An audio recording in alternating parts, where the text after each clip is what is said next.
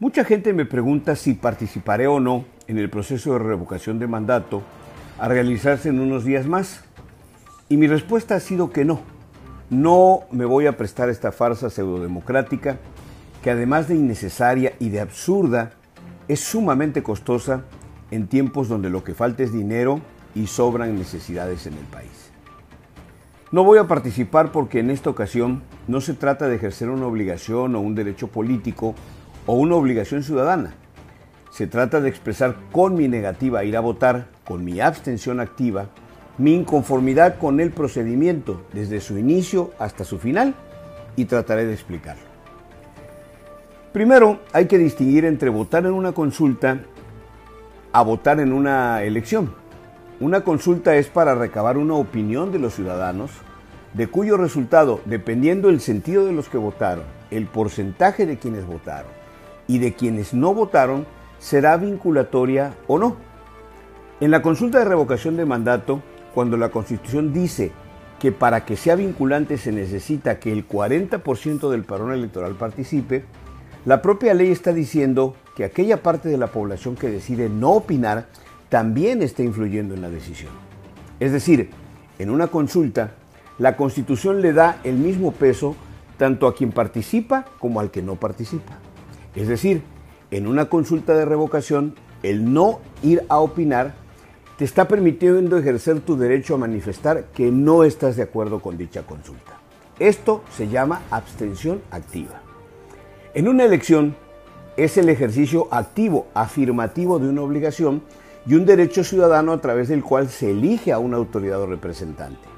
El resultado obtenido siempre es vinculante, sin importar cuántos acuden a votar en las casillas.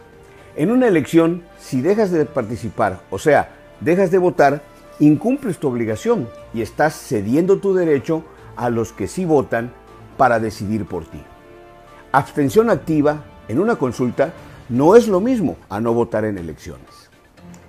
La consulta de revocación es un derecho de los agraviados, los que consideran que debe de retirarse la confianza a un gobernante. La promueven los inconformes, no los porristas ni los conformes con el gobierno. Por eso los de Morena fueron los que recopilaron las firmas, promovieron el voto y se han convertido un derecho en propaganda política. La revocación es un ejercicio ciudadano, por eso se prohíbe que los gobiernos y los partidos hagan propaganda. Pero Morena, a través de una asociación civil que siga la democracia que coordina una señora Gabriela Jiménez, que fue candidata a diputada federal por Morena, realiza propaganda y difusión en favor de ratificar al gobierno, no a revocarlo. Se trata pues de una fiesta de entronamiento, porque Morena además avelaza veladamente que sin Andrés Manuel las vacunas y los programas sociales van a correr peligro. Eso es un delito electoral grave de los que López Obrador tanto acusó al PRI cuando este partido usaba electoralmente los programas sociales. Por eso, la actitud más responsable desde el punto de vista democrático es abstenerse de participar en la consulta. La única forma de combatir la violación al marco legal y las provocaciones de Morena y del gobierno es darle la espalda a este ejercicio de propaganda política.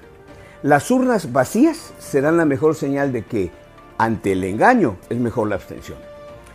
Después de deformar un ejercicio de consulta de revocación para convertirlo en propaganda de ratificación, de lo que se trata para el presidente, pues, es demostrar músculo político electoral, hacer manifiesto que Morena y sus aliados siguen contando con la capacidad para movilizar a millones de personas.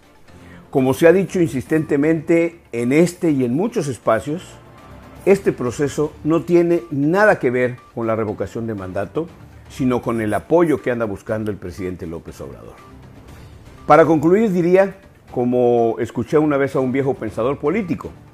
Hay veces que las ausencias pesan más que las presencias. Soy Manuel Andrade. Hasta la próxima.